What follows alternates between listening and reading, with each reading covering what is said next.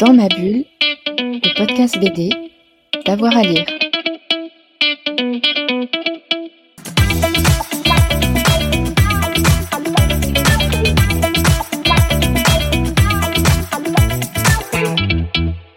Bonjour à toutes et à tous et bienvenue dans ce nouvel épisode de Dans ma bulle, votre podcast 100% BD avec avoir à lire. Aujourd'hui, on vous emmène à Châteauroux dans les années 80.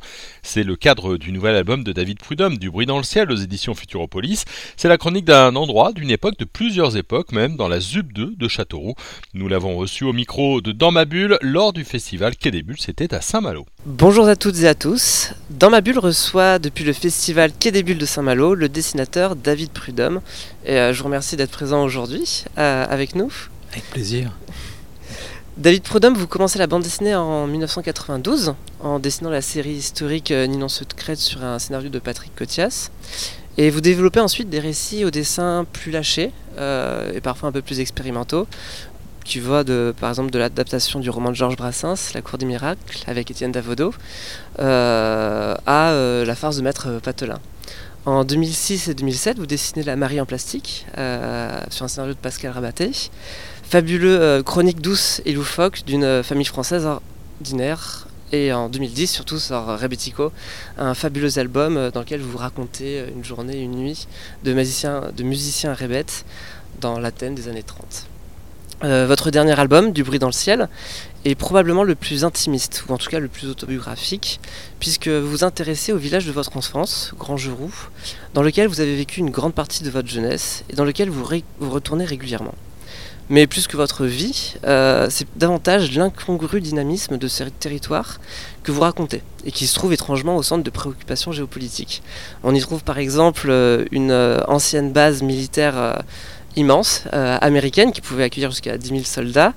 Euh, on y trouve un centre d'entraînement pour des euh, compagnies aériennes ou encore un potentiel point d'émergence pour un empire économique chinois en France. Euh, vous montrez euh, ainsi comment les vicissitudes économiques euh, et politiques des terrains avoisinants se répercutent sur le quotidien des habitants de cette ville qui sont assez peu perméables à cette modernité et qui restent un peu plus proches de la vie et des traditions, finalement assez proches de la terre, à l'image de ce restaurant qui, depuis des dizaines d'années, propose le même menu inlassablement. Ma première question va concerner peut-être plutôt la réalisation de l'album. Vous racontez dans, le livre que l'envie euh, d'écrire sur, euh, ce territoire, sur euh, ce que vous pouviez voir est arrivée en 2011, puis que vous commencez à dessiner les pages en 2017, et puis finalement il arrive en, 2020, cette, cet épais volume. et comment donc s'est passée l'écriture et, la réalisation de l'album? Mmh. C'était tout a commencé par le suivi journalistique en, en réalité.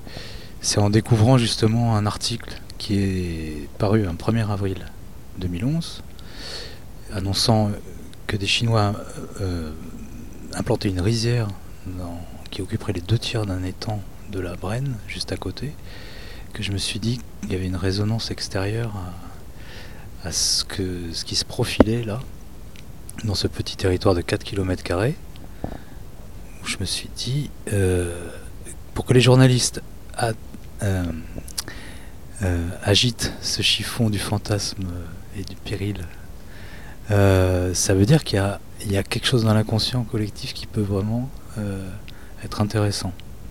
Et donc à partir de là, j'ai surveillé, parce que moi, étant ayant grandi là-bas, mais ayant toujours mes parents là-bas, j'y revenais régulièrement. Donc j'avais accès au journal que mes parents lisent.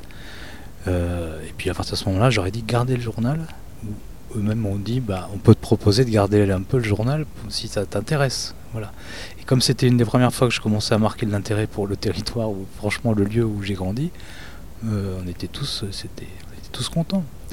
Et j'ai surveillé ça euh, au fil des années. Et quand les projets, là, le projet est, pharaonique et, puis piétiné, ça a duré euh, toute cette période-là. Et quand j'ai vu la fin de la parenthèse 2019, un nouvel article paraît le 1er avril, où là on dit euh, qu'un parc euh, de la taille de Disneyland va se construire et, euh, recréera la période américaine de Châteauroux, qui est la période faste qui a fait rêver, euh, qui a fait une véritable révolution culturelle dans la ville, avec promesse de 4000 emplois à la clé, ce qui était le chiffre annoncé à l'époque en 2011 pour le projet euh, chinois. Donc un jeu comme ça de miroir.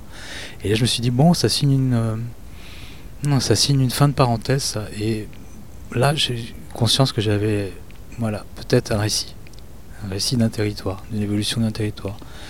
Et avant ça j'avais commencé à dessiner des petites séquences qui qui ne sont pas dans l'album. En fait j'en ai fait plein, plein de faux démarrages, plein de pistes, plein de trucs des trucs qui n'étaient pas forcément autobiographiques autant que, que ça allait à l'arrivée. Et puis des personnages autres, enfin on retrouvait aussi des petites séquences avec le shérif, de- des petits dialogues comme ça sur la mentalité berrichonne, des choses un peu annexes comme ça, mais qui m'ont permis finalement de baliser un peu le terrain. Et, et puis après j'ai pris le parti pris d'être euh, d'avoir un fil narratif chronologique. quoi. Et, et- et comment est venue cette, euh, cette volonté finalement de, de vous raconter? Parce que le récit commence vraiment à partir du moment où, euh, avec vos parents, vous vous installez sur, sur cette terre-là. Et comment est-ce que vous observez en fait tout ce, tout ce terrain changer C'est la faute à mon éditeur. C'est grâce à mon éditeur.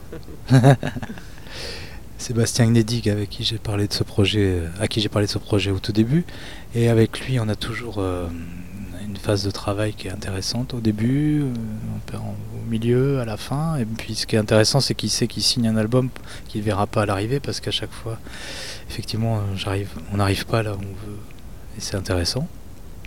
Mais euh, c'est lui qui m'a fait prendre conscience que finalement j'étais de ce lieu et qu'il fallait que je, je peut-être je, me raconte pour qu'on comprenne le lieu, pour qu'on ressente le lieu. J'ai mis longtemps avant de avant d'y avant d'y croire, enfin avant de souscrire à cette idée-là, parce que je me disais c'est peut-être euh, ça pourrait très bien être un, récit qui paraît dans la revue dessinée en 30 pages, une information, euh, la base euh, américaine, puis française, puis chinoise, puisque c'est ça que j'avais dans la tête au début. Et puis finalement, en travaillant, je me suis rendu compte, je me suis rendu compte euh, que bah, il fallait vraiment décrire le lieu et comment faire ressentir le lieu surtout. Et quel était le meilleur moyen que d'avoir que de montrer tous ces moments que j'avais passés là avant, avant, avant cette histoire. Donc la- l'autobiographie, elle est, elle est frôlée, elle est effleurée parce qu'elle est, elle pas le sujet central. Le sujet central, ça reste le paysage, mais je suis un peu le véhicule comme ça qui permet de et mes proches aussi, qui permettent d'a- d'arpenter les lieux et de, de- de ressentir ce qui l'ambiance. Oui, et, et d'ailleurs, toutes les parties autobiographiques qu'il y a dans ce livre restent focalisées au moment où vous êtes à, à grand jour. Il y a Ouais. notamment une séquence qui est assez drôle où vous, euh, vous faites des bonds dans le temps, où vous représentez à chaque fois que vous revenez avec. euh, Chercher des- les fromages de chèvre Exactement. tous les 4 octobre pour mon anniversaire, voilà.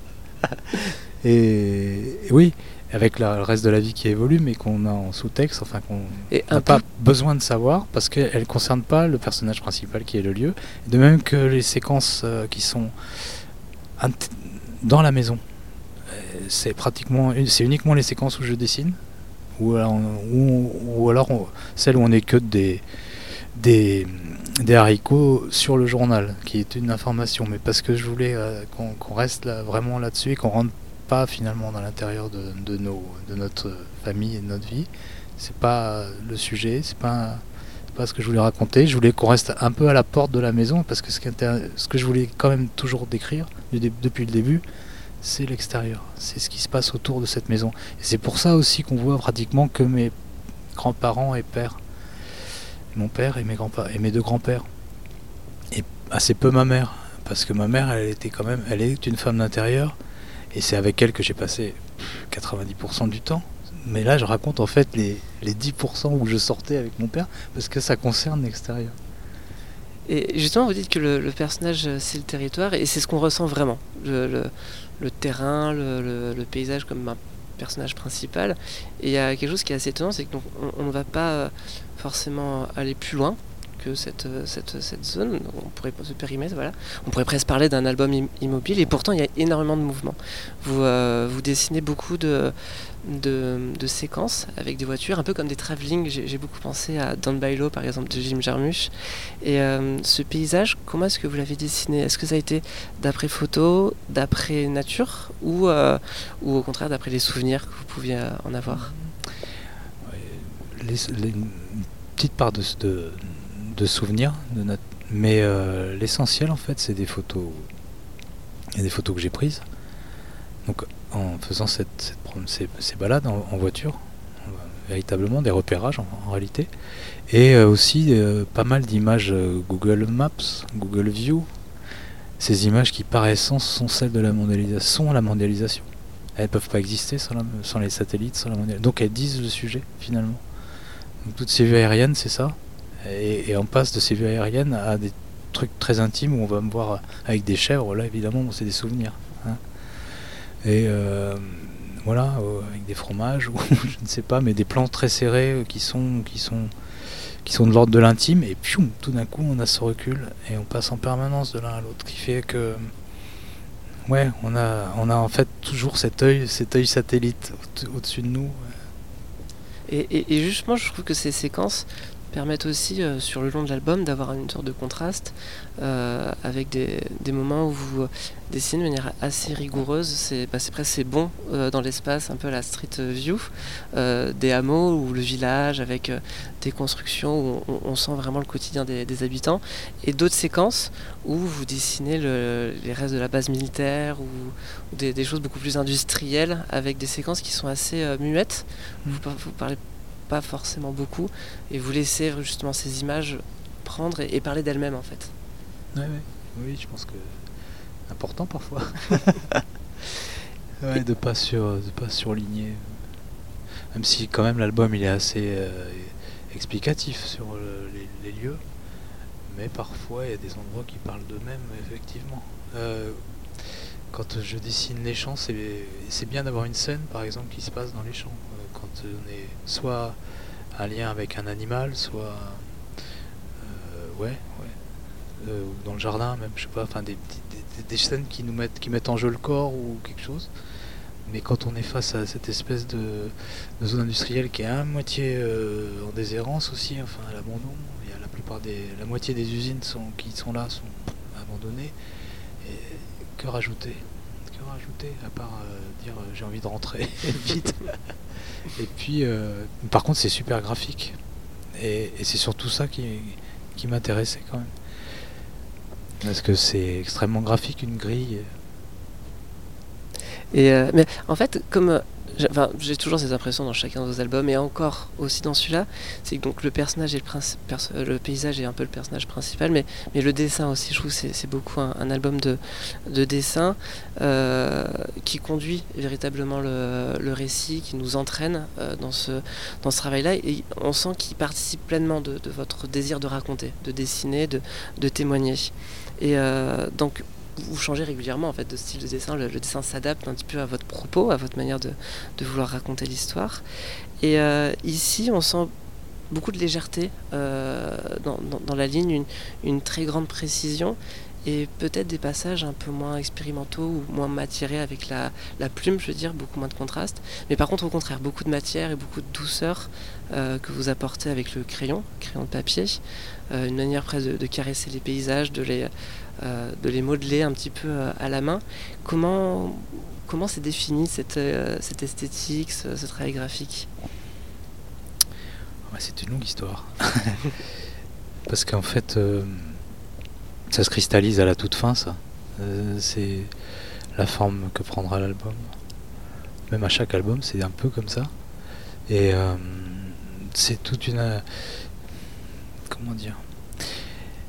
Puisque c'est à la dernière minute que, je vais avoir l'avis le, peut-être le qui me semble à ce moment-là le plus pertinent sur la forme que doit avoir le dessin final, l'album, l'esthétique. J'attends presque le dernier moment. Et, euh, et, et ça correspond forcément à un moment, cet avis-là, puisqu'il est, il est, euh, en, en mouvement évidemment permanent. Deux mois après que j'ai fini l'album, je, je pense le processus continue et je peux encore penser à dessiner autrement. Et euh, mais euh, voilà, quand j'arrive à cristalliser la dernière page et la dernière formule de dessin d'album, bon, c'est là que ça se passe. Il faut que j'accepte.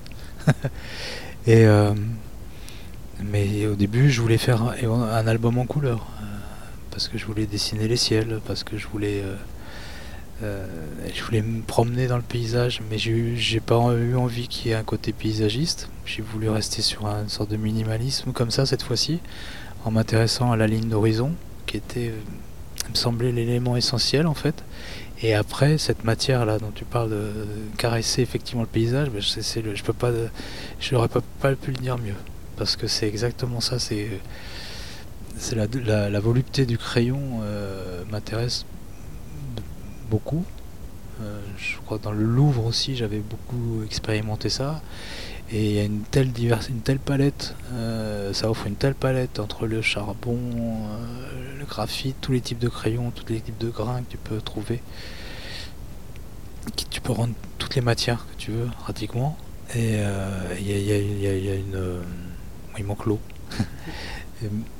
Mais, euh, mais bon, je crois que je vais continuer à explorer cette voie de justement de où on ressent la sensualité d'un papier et d'une matière surtout. En fait, une, matière qui est celle du qui est, qui est, euh, qui est le résultat. C'est pas des trucs savants que je fais, c'est vraiment des choses, toujours des outils simples et des, des techniques euh, les plus basiques en fait. J'allais dire le crayon, le papier et l'encre, la plume pratiquement. C'est pratiquement ça. Je fais, je suis pas un alchimiste de, la, de la chose dessinée, mais euh, parce que je, veux rester sur ces outils-là euh, basiques.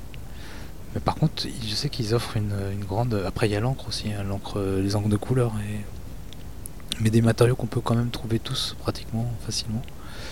Et, euh, à partir de là, en tirer le maximum. Enfin, étaler la palette qu'ils proposent. Et surtout, ça veut dire, au fond, c'est s'intéresser à la réaction d'un crayon sur une feuille de papier. Euh, tu peux vraiment avoir euh, le frotter, les grains, faire apparaître euh, tellement de choses qui me semblent rendre compte d'une matière déjà. Et ça c'est intéressant par, à l'époque de, des puissants fonds que sont les, tablettes. Donc ça, marque un temps d'arrêt en fait, et une réaction, une réactivité de la main et de la matière à laquelle je suis attaché. Je n'étant pas un natif de la tablette, que je pratique par ailleurs, mais il y a quelque chose de cette trace-là qui m'intéresse, comme, comme on peut avoir la trace, euh, le papier étant mon support euh, de prédilection, mais j'ai pu avoir l'occasion d'aller euh, effectivement avec quelques collègues dans les grottes ornées, et ça c'est une expérience qui m'a vraiment tellement marqué, quoi. Donc on n'est pas si loin de l'empreinte que qu'on fait quand on est gamin, hein, tout simplement, en frottant un bout de papier sur, un, sur une matière, sur une surface euh, granuleuse, voilà, une pièce de deux, tu vois, d'un euro. Donc cette trace-là, je sais pas, ça marque des moments, en fait. Ça dit le temps. Ça, j'aimerais bien travailler un peu plus. Euh, la prochaine étape que j'ai envie d'explorer, c'est un peu celle-là. C'est celle qui va vraiment euh, peut-être laisser exprimer le, temps d'un trait et quand le lecteur la ressente, le lecteur ou la lectrice la ressente. Avec ce, tout ces, ce jeu derrière, des temps différents en fait dans le dessin. Ça, ça m'intéresse beaucoup, beaucoup. Et le temps du crayon, il n'est pas le même que celui de la plume. Effectivement, la plume est courte d'un coup, et derrière, il y a un, frotté qui est plus lent, peut-être. on a du mal à savoir combien de temps il a pris. Tu vois, ces jeux-là, c'est intéressant toujours. Et, et, ils sont très importants et je pense que c'est aussi ce qui installe cette douceur aussi dans le, mm. dans le ton de votre récit et, le côté euh, vraiment doucement nostalgique, euh, une forme de, de, mélancolie heureuse. et, euh, parce qu'on se, on vous imagine en fait passer du temps sur vos images, sur, sur, les dessins. Mm.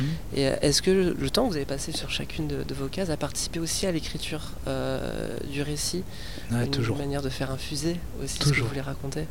Se construit avec le dessin, comme tu disais. Euh, c'est un équilibre, enfin un ping-pong permanent entre le, texte et le dessin, et jusqu'à la fin, jusqu'à la dernière minute, comme euh, les textes sont pas écrits. j'écris les textes à la toute fin. Donc euh, une fois que tous les dessins sont posés, j'écris les textes, et là je peux encore gagner quelques minutes et à nouveau changer les dessins de place si besoin est si, l'interaction entre le texte et le dessin me semble gagner euh, en intérêt en, bousculant l'ordre attendu ou scénarisé des dessins. Bon là c'est pas, forcément le cas dans cet album là parce qu'il y a beaucoup de. Il y a peu de cases finalement euh, par page. A. Mais c'est arrivé sur une séquence de chevaux par exemple. Euh, où j'ai interverti les cases, le- la séquence que je, où mon grand-père plante un, poteau. Bah celle-là, tu peux jouer à l'infini. Avec, euh, je mets cette case-là avant telle autre et, et décider de ce, de cet ordre-là, moi, ça me passionne. En fait, ça, là, là, je prends plaisir à faire de la bande dessinée véritablement parce que je vois la puissance qu'elle peut avoir et, et bon, il faut se résoudre à choisir une. C'est un peu une version, mais ce qui me prend pas mal de temps en général, avant de me fixer sur, sur une forme. Mais là, il y a un plaisir infini euh, de, de la pratique de la, de la- la bande dessinée. Et euh, dans, dans cet album, vous, vous insérez euh, des coupures de presse, euh, de journaux, qui se font de plus en plus nombreux euh, sur, sur la fin, et qui, bah, qui se posent en rupture en fait avec le, avec le dessin, bah, déjà parce qu'on passe de photographie au dessin, des photographies qui, qui plus est qui sont en couleur, et, euh, et on les... euh, oui, parfois. Et euh, je, je me demandais, enfin parfois je, je les lisais comme des clins d'œil humoristiques, un Mhm. petit peu, entre la poésie que vous mettiez dans votre récit et puis le, la frontalité, des, la froideur parfois de ces, euh, de ces news. Et, et parfois je me demandais aussi, est-ce que c'est pas une manière de, de nous dire, si, si, ce que je vous raconte, l'énormité que je vous raconte, elle est vraie. Euh, Il y, a, il y a vraiment un fond de témoignage presque documentaire. Et euh, voilà, je me demandais quel était le statut pour vous. Ah euh, bah, c'est le basculement, c'est les deux. Et évidemment, les deux, c'est justement, c'est, j'aime bien exciter les deux, les deux pôles de- du cerveau, mais euh, c'est comme, enfin, comme dans le dessin, je ou comme dans l'histoire que je raconte, c'est un collage. C'est un collage qui me semble, euh, le mot est galvaudé, mais surréaliste, enfin amusant en tout cas. On va rester là-dessus. Euh, donc l'histoire de ce collage sur un tout petit territoire de choses disparates et qui n'ont pas grand-chose à, a priori à y faire et qui sont surprenantes. Donc on passe et c'est bien de passer d'une surprise amu- amusante à une surprise euh, presque incroyable de, de, de froideur ou de réalité. Et puis euh, ça décrédibilise évidemment ce que je, ce que je raconte parce que parce qu'on a l'article du journal et parce que le journal c'était la véritable nourriture en fait de toute cette histoire là. C'est pas bien sûr quand je rentre euh, au village, j'allais dire, sans prétention, mes parents me disent l'histoire qui s'est passé. Si, oui, s'est passé ça. Mais euh, j'ai dû le faire une ou deux fois euh, dans- au fil de l'album. Mais j'aurais demandé de garder les articles pour, pour, pour moi, pour avoir l'information. Donc c'est l'album le plus honnête du monde que j'ai fait. C'est-à-dire qu'il n'y a pas de fabrication du tout à part ce jeu narratif dont je parlais, de savoir où, quel cas je vais mettre en premier, comment je vais faire un peu d'esthétique mm, dans la, mise en page ou dans, le dessin, mais, après c'est la réalité de ce qui s'est passé. J'ai les articles, je les ai, je les mets, et j'aime bien. Et ce que je voulais, les plans aussi sont là pour ça, c'est pour tout mettre à plat en réalité. C'est en mettant tout à plat que il me semble le sel de la chose apparaît. C'est en n'ayant aucune. euh, Donc je peux très bien, et c'est ce qui se passe dans la presse quotidienne régionale, allier, à m'amuser d'un article où on va voir le, le- le roi de l'é- de l'écrevisse, tout en ayant à côté euh, une information euh, plus, plus importante pour le, le propos. Et c'est ce c'est ça qui est intéressant dans, le, dans la PQR. C'est ça qui est intéressant aussi dans le déroulé de l'album, c'est c'est que bah, les choses incongrues se, se, se, se juxtaposent. Comme, et j'aime que les choses, euh, euh, que les cases se juxtaposant soient parfois incongrues. Les cases juxtaposées soient parfois incongrues. Et qu'on ait cette surprise-là. Moi j'aime bien, j'aime justement la bande dessinée est quelque chose de, se pratique à plat, enfin se lit à plat souvent. On a des bandes, des essais de bande dessinée dans l'espace hein, en 3D. J'ai moi-même essayé, mais euh, mais bon, euh, on a enfin c'est une juxtaposition de cases aussi, la forme la plus courante. Et, euh, et c'est bien d'arriver à, de manière hyper simple. C'est pareil, c'est pas, je fais pas je vais pas l'affirmer euh, esthétiquement ou alors euh, dire euh, formaliser, form- euh, trouver un formalisme qui fasse qu'on se dise ça. Mais, mais c'est ça, en réalité, c'est la juxtaposition qui m'intéresse. Je l'ai fait dans Mort et Vif, par exemple, cet album-là, où, où on, bah, il est évident que c'est un truc à plat puisque l'encre glisse presque d'une case à l'autre par, par le dessin. Et dessiner Sans- grands paysages. euh, Et des, grands ouais, ouais. dessins. Donc là, là c'est voilà. Mais c'est bien de mettre à plat. C'est là que on voit vite les reliefs comme ça. Et- C'est les creux qui font les bosses, je disais, j'ai dit dans l'album, mais, mais quand on met tout à plat, c'est fascinant comme une carte en fait. Tout à fait. Et, et, et d'autant plus, je trouve que ça, ça introduit. euh, Ouais, les voyages est différent, tu vois. Il y a plusieurs manières de lire une bande dessinée. Soit on va huiler. La plus classique, ce serait peut-être de huiler euh, à tout prix l'espace intericonique, le blanc entre les cases, et puis pour qu'on on on dévore et qu'on passe vite d'une case à l'autre. Ça, c'est la, méthode, elle marche impeccablement. C'est un plaisir de lecteur euh, et de lectrice évident. Et puis il y, a une autre manière quand on passe des heures à dessiner, où on se presque s'auto-hypnose de, son propre crayon ou encre passée sur le, papier, qui fait qu'on voit que bah, on voit qu'on on a des traits qui se rejoignent, on a des choses comme ça. Et puis est-ce qu'on peut pas jouer avec ça d'une autre manière, enfin d'une manière qui soit voilà, qui soit une balade d'un temps différent. Alors c'est une histoire de dosage après tout ça. Et je dose de manière différente selon les bouquins. Et on le sent complètement, comme je vous disais, on, sent que le, dessin euh, joue comme personnage vraiment du récit, et on s'en imprègne, on s'en nourrit vraiment. Et ce, cette, incursion des coupures de presse permet de, faire une sorte de basculement que je trouve très intéressant sur la fin. C'est-à-dire que au début, euh, vous parlez beaucoup de, votre rapport étant jeune euh, à Grand Geroux, euh, de votre rapport aux, habitants. Et les coupures de presse nous permet aussi de nous dire, mais en fait, ce qu'on lit là, les, portions de, cases, tous les habitants de Grand Geroux le vivaient, et ça nous ramène à quelque chose, pas d'universel, mais d'un peu plus, d'un peu plus large que votre euh, simple sensibilité. Et les, euh, les personnages de Grand Geroux, ah, Non, c'est ça. Euh, C'est ça. Et euh, on sent que les personnages de Grand c'est- jouent euh, une grande importance aussi dans, dans- dans votre album. Et puis, euh, surtout, en, en 2000, euh, 2002, sortait le premier tome de L'Oisivray, euh, dans lequel vous racontez le, personnage haut en couleur du, du shérif et puis de tous ses amis, dont votre, votre grand-père. Et on retrouve dans le... Allez, on sait qu'on, à l'époque, on ne sait pas que c'est mon grand-père. Oui, tout à fait, Ouais. exactement. On ne le sait pas encore. Et puis on même sait à pas que ça se l'époque, passe à grand jour. Tout à fait, tout. mais c'est quelque chose que vous racontez dans la, dans la nouvelle édition Ouais. augmentée, où on, vous mettez en scène quelque chose qui n'est- qui- qui n'était pas Non. présent au début, qui est votre père qui vous envoie Mm. euh, aller au shérif, voir le shérif, Alors attention. aller voir le, le shérif. Il y a même une séquence que vous racontez dans les deux albums, euh, celle où, où le shérif vous Avec- présente les, les tourterelles Les tourterelles, euh, qui, qui sont peintes. Ouais.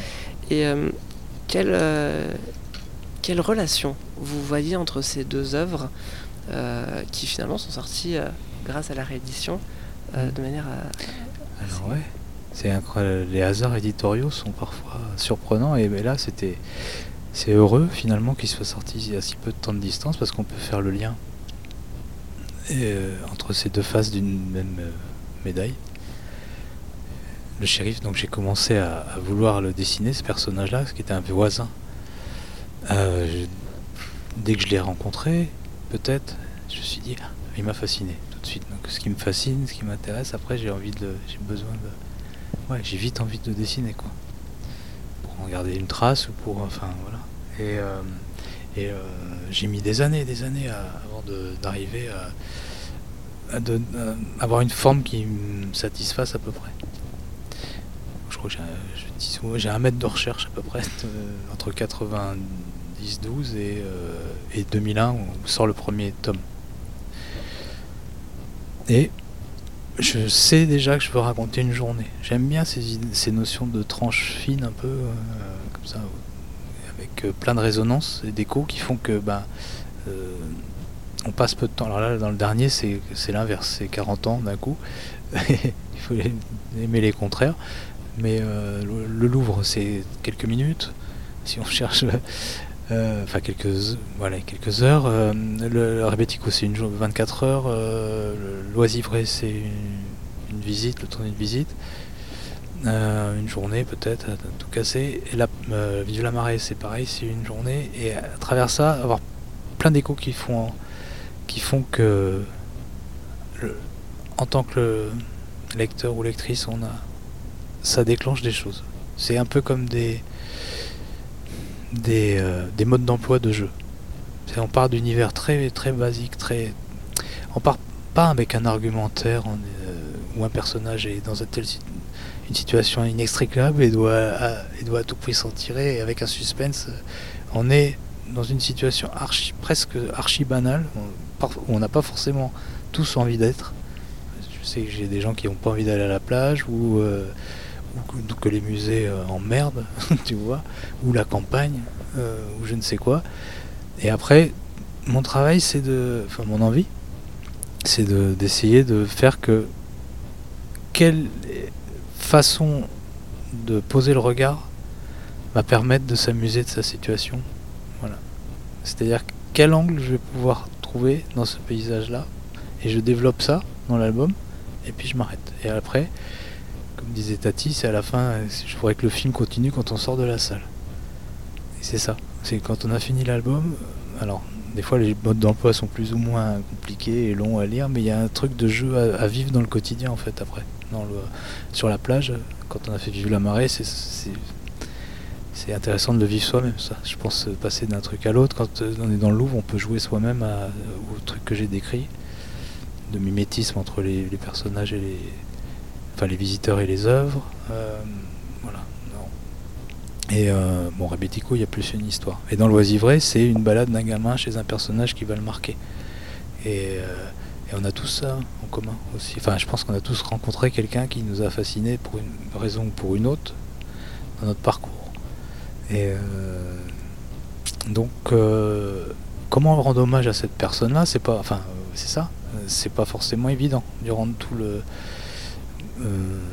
toutes, les, facettes en fait de la personnalité où on a éventuellement l'ambiguïté, plein de choses, enfin plein de choses qui sont qui sont intéressantes dans, dans cette euh, personne. Ça m'a pris euh, donc plus que 10 ans. 10 ans c'est avant de faire quelque chose. Ensuite je fais euh, 30 pages en 2001, 30 pages en 2005 et 60 pages en 2018 et qui sortent en 2019. Enfin non, j'ai fini en 2019. Et, euh, voilà.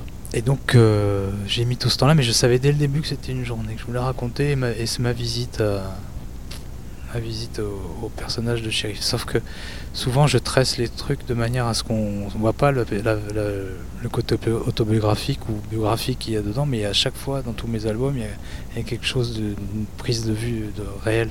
Il faut, enfin une prise réelle, du réel.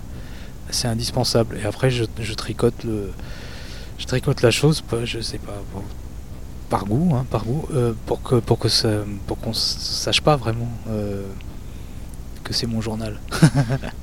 et, euh, et là, là cette fois-ci, j'ai- abattu mon jeu, quoi, si tu veux, mon jeu de cartes en disant, bah ouais, les personnages qu'on a vus euh, euh, et qui étaient caricaturaux aussi, et la facette humoristique finalement de, tout ce groupe-là, enfin, pas la facette humoristique, moi ce que j'en trouvais humoristique. Il y en a une autre. C'est pour ça qu'il y a la même scène en fait à un moment. Il y a la même scène des tourterelles dans l'un et dans l'autre, mais elle est dans un bain tellement différent qu'elle n'a pas la même saveur, parce qu'on peut la prendre aussi d'une autre, effectivement d'une autre manière. Et dans le, bruit du, bruit dans le ciel, euh, on voit, euh, on voit le, le shérif, on comprend que c'est un voisin, on comprend que ça se passe donc à Grangeroux, l'Oisivray, et que mon grand, le, le monsieur à casquette, c'est un de mes grands-pères. Et en réalité, même dans l'Oisivray, la plupart des mots qui sont dits par le shérif sont, des mots que mon grand-père a dit. Euh, donc tout est vrai, mais tout est, tout c'est un bon taux en fait. C'est un jeu de bon taux, tout, tout bouge, mais, voilà. Dans l'Oisivray. hein. Et euh, vous, euh, lors de cette. Et il y a aussi un personnage dans l'Oisivray qui est, qui est, qui est Jeff Otto, le scénariste avec qui j'ai travaillé, mais vieilli, qui est, qui, il n'a pas encore cet âge-là d'ailleurs, mais il, a, j'ai buriné son visage. il a les, et euh, ouais ouais non c'est, toujours, bah c'est pas là, une nourriture pour moi d'avoir quelqu'un, une figure que je connais. Parfois j'en mélange deux ou trois euh, pour arriver à créer une personnalité. Et euh, Ah non, non. Euh, oui, je me demandais, est-ce que c'est parce que vous travaillez déjà euh, dans l'album du bruit dans le ciel que vous avez euh, souhaité réaliser cette introduction euh, et, et- et cette fin à l'oisivret Oui, alors on revient sur le- le- le- le- les notions de, temps. Donc j'ai surveillé. non, parce que c'est arrivé, la proposition de l'association est arrivée euh, en 2017 ou 2002. J'ai sauté dessus en disant que c'était l'occasion de finir la journée. Mais, euh, mais j'avais déjà la trame de la journée et c'était pas. Les fêtes, sont pas liés- ils sont, le processus n'est pas lié des deux, le processus des albums est pas lié, mais ils sortent, ils sortent en même temps et ouais, ça tombe bien. Mm. Ouais. Euh, je crois savoir que vous avez hésité entre euh, de nombreux titres, euh, comme par exemple Mon voisin de Pardieu et Au milieu de la base, ou encore Centripète. Euh, pourquoi avoir choisi Du bruit dans le ciel Parce que Centripète, euh, Ça détonne. avec un bandeau, ça- ça-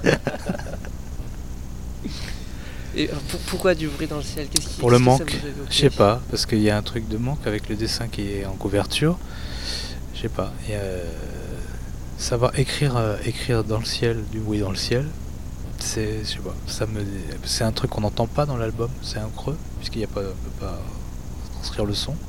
Donc, euh, et puis ça évoque beaucoup de bruit pour rien, ça évoque euh, pas mal de trucs comme ça. Mais c'était cette idée, en fait, de, de mouvement aussi autour, circulaire, une espèce de.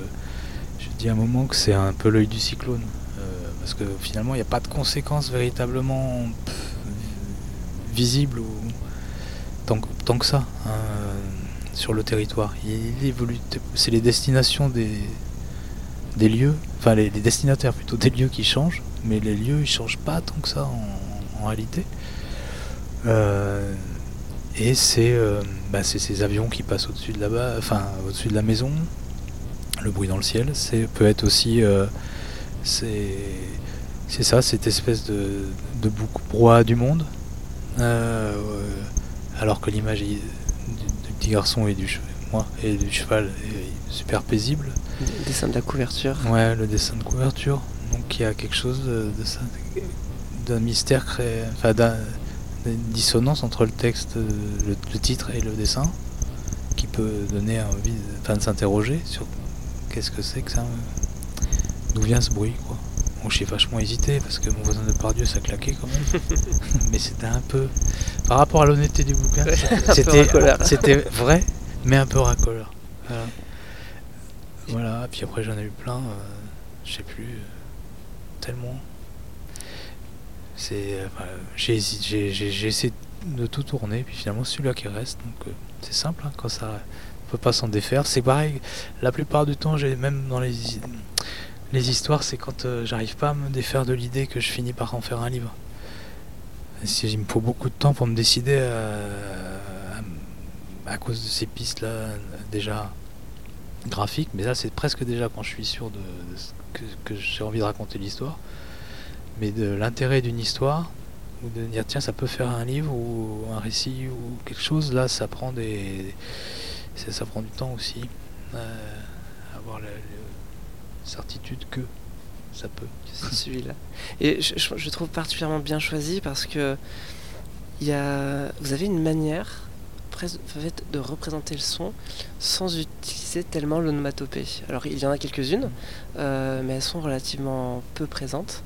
Et euh, et il y a beaucoup de scènes dans le livre où on voit des avions, où, où on, on ressent en fait ce, ce côté étourdissant euh, qu'il pouvait y avoir sans que vous ne le représentiez. Par exemple, si on prend un auteur comme Étienne de Crécy, euh, le son est omniprésent. Nicolas. Euh, Nicolas, oui, excusez-moi. Parce que le son chez Étienne Oui, de Crécy est omniprésent. Mais chez Nicolas de Crécy, il y a beaucoup d'onomatopées avec une Ouais. sorte de, de, de bulles. chez Christophe Blain aussi. Euh, tout à fait, Ouais. tout à fait. Et, euh, Oh, et je, je- je trouve que dans votre, dans votre œuvre, il y a quelque chose qu'on retrouve aussi chez Rebetiko, Ouais, où la danse, vous voulez la faire ressentir par l'image. Et comment est-ce que vous, vous pensez cette relation du son, justement? Vous dites que ça manque, et pourtant, euh, je le trouve très très présent dans, dans vos, dans, dans vos albums. Ça, je sais pas. C'est bizarre, hein, parce que je sais pas. Il y a plein de choses que, en tant qu'enfant ou ado, je voyais comme des, je sais pas, des scories de la BD. je sais pas comment dire, mais euh, les gouttelettes, les vapeurs, les machins, tous ces trucs-là qui sont. Pourtant, alors là, je, c'est c'est pas une critique, hein, mais euh, enfant, je trouvais ça choquant presque. C'est, j'avais envie de dessin pur, je sais pas, sans ces, sans ces, ces béquilles. Et en fait, c'est une des forces de la BD maintenant. Alors maintenant, je suis emmerdé parce que j'ai, dé- j'ai développé, au fil des années, je crois que j'ai développé finalement une, une- écriture qui fait que j'utilise pas tout ça. Mais c'est tellement bon, en fait, aussi. Et c'est tellement une des puissances euh, premières de la BD que je, je sais pas. Il faudra peut-être que je m'y colle euh, un jour, vraiment. Alors j'ai pas eu l'habitude de les utiliser, j'ai tellement eu l'habitude de les enlever et de générer, essayer de générer malgré ça le son, euh, les, les, différentes émotions d'un visage où tu vois la peur par exemple, bah, je, je vais pas faire des petits traits qui tremblent autour pour suggérer la peur, je vais pas utiliser une signe et un, dessin où le, où le dessin est signe, c'est pas ça mon truc. Parce que ça, je l'ai développé. Tout, je, je, je peux rendre, je peux faire quelqu'un qui a peur, je crois, arriver à être capable de dessiner ça, ou quelqu'un de qui a soif, sans, euh, en dessinant le personnage tel qu'il est. Mais et, euh, je crois y arriver à peu près. Euh, Je peine. Je dis pas que ça se fait facilement, mais je euh, je sais que c'est ça que je, je, je travaille en tout cas. Et euh, alors que ce serait pas mal, hein, c'est vrai, d'utiliser cette langue propre à la bande dessinée. Donc voilà, je sais pas de, c'est comme ça. Est-ce que c'est pas une manière aussi de rester encore C'est trop tard. Est-ce que c'est pas une manière de rester dans le dessin et ne pas aller dans le symbole oui, c'est ce que je te dis quand je Ouais. veux pas que le dessin soit signe. Enfin, ouais, c'est ça. Euh, c'est pas l'écriture américaine non plus, tu vois, de la bande dessinée. Mais il y a quand même quelque chose de particulier à la bande dessinée. Je me dis que je, suis- je suis peut-être passé à côté, en fait, Ouais, de je tout ça. Je. Mais c'est vrai que donc j'utilise euh, pourtant les cases, j'utilise les bulles, j'utilise pas mal d'éléments de la bande dessinée, mais pas ceux-là. Et même un peu le mouvement, parfois j'utilise quand même les traits de mouvement. Les traits de mouvement, c'est pas pareil parce que parce qu'on peut les marier au paysage. Je sais pas, il y a quelque chose qui peut faire qu'une ligne peut être euh, autre chose que ce qu'elle dit. J'aime bien les trucs un peu polysémiques comme ça, que les signes, euh, le dessin. Le dessin peut être euh, j'ai un dessin très classique dans celui-là, mais j'aime, j'aime malgré tout que quand je dessine, en tout cas, je sais que je fais des échos d'une ligne à l'autre. Et quand je compose un dessin, c'est comme ça que ça se passe la musique. Elle arrive comme ça en fait. S'il y a une musique qui arrive, elle arrive parce qu'il y a des, y a des jeux de résonance d'une ligne à l'autre. Et, euh, c'est ça qui nous fait sautiller. C'est pas, c'est pas, euh, c'est parce que je vais avoir une courbe qui va répondre euh, à une autre, qui va être une fois un dos de, mettons d'un cheval et puis après ça va être un, tas de terre ou ça va être un sac ou n'importe quoi. Ou même la bulle elle-même tu vois. Et, et ça et ça ça fait des échos en eux-mêmes. Et dans Rebetico c'est plein de ça. C'est plein de ce jeu de jeu là ça peut marcher avec des aplats aussi tu vois des notes des touches comme ça qui se posent et puis des lignes à côté. Tout ça c'est de la c'est de la musique aussi. Ça c'est de la musique. C'est des rythmes. C'est de la rythmique. Et la rythmique, euh, de la rythmique à la musique, on peut vite, euh, on peut vite euh, l'imaginer, se la faire en, en tête, quoi. Et euh, justement, vous parlez donc des, des cases euh, que vous utilisez. Euh, là, il y a un espace blanc en fait qui est entre les Il est cases, gros, ce- qui est singulièrement important. Alors que dans le livrets, il n'y en a pas du tout. Exactement. C'est Juste un trait, Mm. fin. Alors, pourquoi ce choix? Ce choix, il vient de, il vient de petits carnets que j'ai ramenés du Japon, euh, qui sont, qui sont tout petits, et euh, mais des- où les cases sont déjà dessinées. Il y a huit cases euh, avec un espace entre les cases, un blanc, mais qui est immense, encore plus plus grand que celui-là. Et moi, je fais des croquis euh, en train, comme ça, beaucoup, du paysage. Tac, deux trois lignes que je chope comme ça. Pareil, c'est des histoires de rythme aussi. Quand je vois un truc qui me marque, tu vois, un champ, tac, avec un arbre, je vois les angles et les courbes qui m'intéressent, je les note en deux secondes et puis voilà, et je fais des, je remplis des pages de carnet comme ça. Et en les regardant, ces carnets-là, j'étais à peu près au moment où je travaillais, ce- je commençais à bosser sur l'album. Et je me dis, Hmm, je repère ces blancs, je repère ces espaces et je me dis, ils apportent quelque chose. si je vais jusque là, bon, j'aurais presque, les gens vont se dire quand même, il gâche du papier.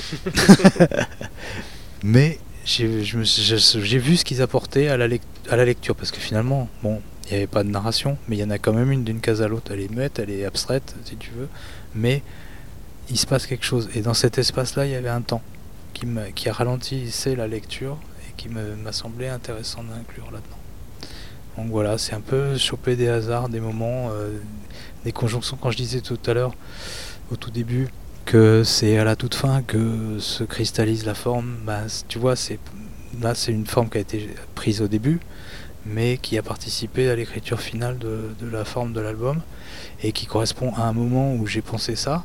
Peut-être que dans deux mois, je me dirais bon, j'ai gâché du papier, mais, mais on verra. Non, mais je pense, je pense vraiment que ça apporte un truc là, à ce moment-là. Et dans l'oisivret, c'est l'inverse. C'est parce que euh, la journée, je sais pas, elle était ramassée et que j'avais envie de jouer avec les. ce qu'on ne doit pas faire, avec les. euh, ce qu'on ne doit pas faire. Entendons-nous bien, mais avec les, avec les nœuds graphiques. Ça, je trouve ça super, euh, ça m'intéresse euh, terriblement.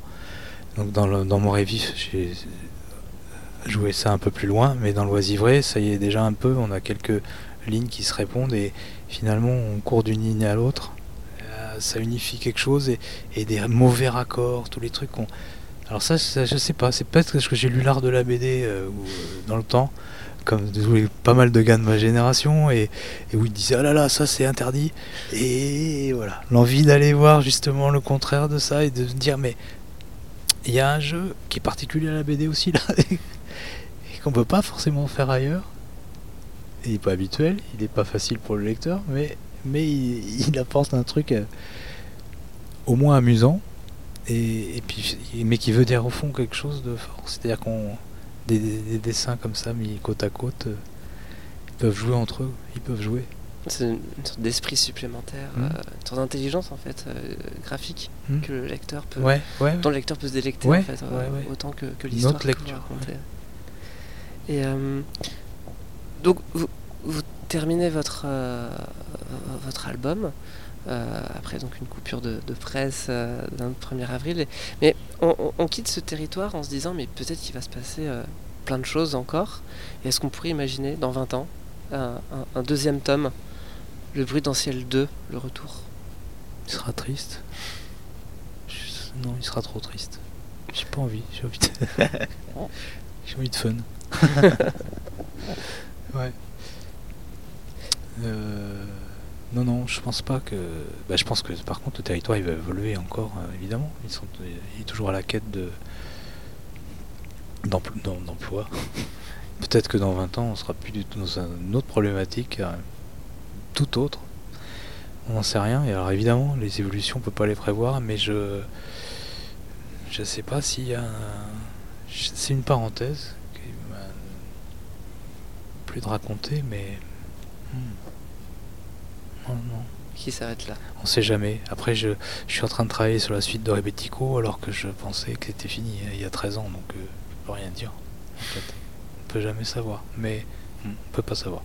Pour l'instant, en tout cas, le, le moment où vous vouliez vous, vous concentrer sur ce lieu-là, c'était un, un instant qui s'est suspendu et qui, euh, qui est maintenant. euh, bah, qui s'est terminé avec l'album aussi. Peut-être que Mm. fois que c'est imprimé, c'est important de laisser euh, les choses reposer Oui, et, oui, oui, et quand les même. avoir fixés un petit peu. Et.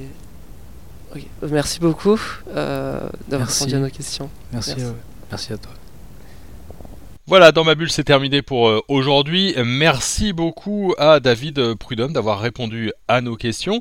Si vous avez aimé cet épisode, on en a pas mal maintenant euh, en archive. N'hésitez pas à vous abonner pour avoir la petite notification à chaque fois euh, qu'il y a un nouvel épisode à disposition. Et puis n'hésitez pas à partager, à liker, à parler autour de vous de Dans ma bulle, votre podcast 100% BD. Bonne journée à tout le monde. Dans ma bulle, le podcast BD, d'avoir à lire.